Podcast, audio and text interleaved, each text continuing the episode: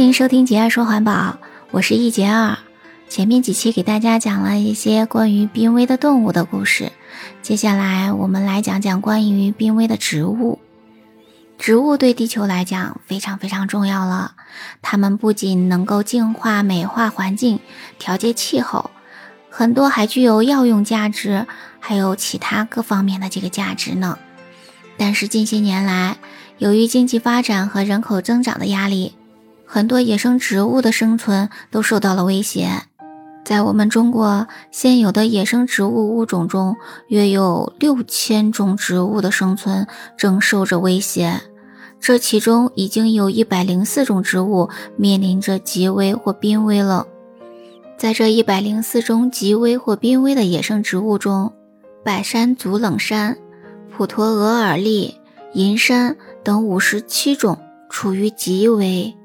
巨柏、水杉、观光木、滇南等四十七种则被列入濒危。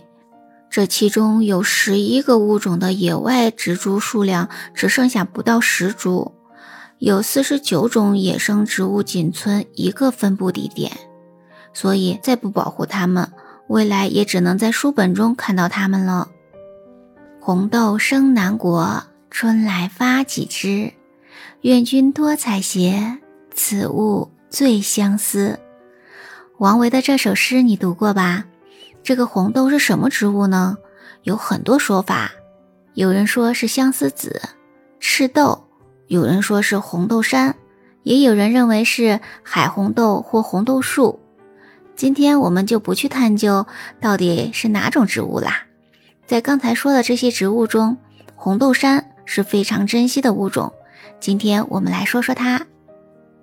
在二零二一版国家重点保护野生植物名录中，红豆杉属的所有植物被列为国家一级保护植物。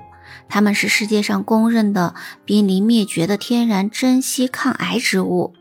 它们是经过了第四纪冰川遗留下来的古老树种。它们在地球上已经有两百五十万年的历史了，被全世界四十二个有红豆杉的国家称为国宝。联合国也明令禁止采伐，是名副其实的植物大熊猫。因为红豆杉树形美观，枝条飘逸洒脱，叶子排列整齐浓绿。到了秋天，肉质甲种皮会变红，红彤彤的果子挂满枝头，像红红的珍珠，特别漂亮，所以是优良的观叶、观形、观果的树种。我们都知道。植物会通过光合作用吸入二氧化碳，放出氧气。那如果是没有阳光的晚上呢？绝大多数的植物都是要和动物一样呼吸的。这就是为什么太阳没出来时，不要在小树林里锻炼的原因。但是红豆杉属的植物很特殊，它们可以二十四小时释放氧气，还能净化空气中的甲醛、二氧化硫、二氧化氮等。对人身体有害的气体成分，同时还可在一定程度上减少计算机带来的辐射伤害，并且对室内温度、湿度、噪音、隔热等方面有很好的调控作用。红豆杉属植物是软木材树种，它的木材纹理均匀，结构致密，韧性强，坚硬，弹性大，有光泽，防腐性强。是制作高档家具、桥梁、车辆、建筑等的上等材料。特别重要的是，红豆杉里可以提取出紫杉醇，这种药物不仅抗癌效果显著，而且副作用小，是世界上公认的广谱强活性抗癌药物。但是，提取一公斤的紫杉醇，大约需要一万公斤的红豆杉枝叶，所以价格极其昂贵。红豆杉属植物是优良的材用、药用、观赏树种，尤其近年来，它们的药用价值得到了广泛关注和深入研究，化身为摇钱树。再加上随着红木家具、雕刻的兴起，遇水不腐的红豆杉作为木材销售极为紧俏。在巨大的经济利益诱惑下，人们掠夺式的生产经营活动成为导致它们濒危最直接的原因。我国福建、云南、江西等地是红豆杉资源大省，但非法盗伐、非法收购、运输、加工、出售案件数量逐年增多。云南红豆杉遭到了毁灭性破坏，分布在云南西部横断山区中，原有三百多万棵红豆杉，但绝大部分都在遭到剥皮后死亡了。另外，红豆杉属植物天然更新能力弱，也是它濒危的客观内在原因。因为红豆杉属是雌雄异株和异花授粉植物，自然状态下传粉经常受到阻碍，种子产生数量少，再加上它的种子会有休眠，而且种皮角质化且坚硬致密，自然状态下需要经过两个冬天才可以萌芽。即使发芽了，形成的幼苗抗逆性差，生长缓慢，成活率很低，种群更新能力较弱，这就让它们更容易濒危。